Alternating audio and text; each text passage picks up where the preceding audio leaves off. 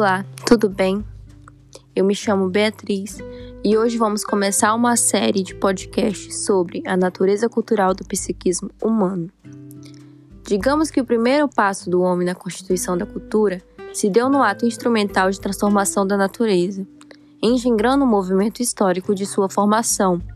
Ao analisarmos a concepção de cultura em uma perspectiva materialista histórico-dialética, esteio filosófico da produção vigotskiana, vemos que o trabalho opera como mediador do processo dialético de transformação da natureza em cultura social.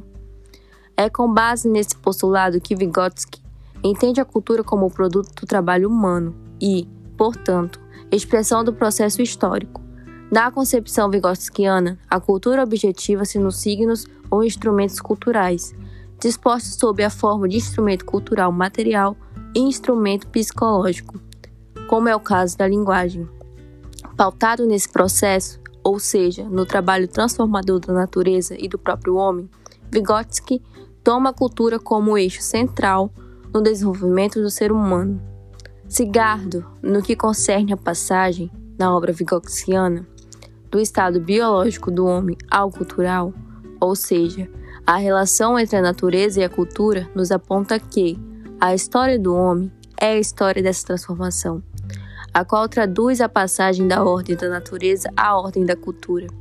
Ao colocar a questão da relação entre funções elementares ou funções biológicas, superiores ou culturais, Vygotsky não está seguindo, como fazem os outros autores, a via do dualismo.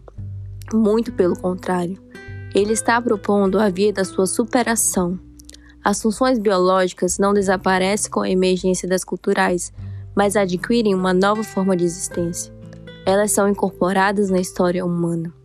Nesse sentido, esse autor, ao analisar as categorias social e cultural na obra de Vygotsky, aponta que o significado de ambas é permeado pelo conceito da história, revelando o referencial materialista histórico dialético.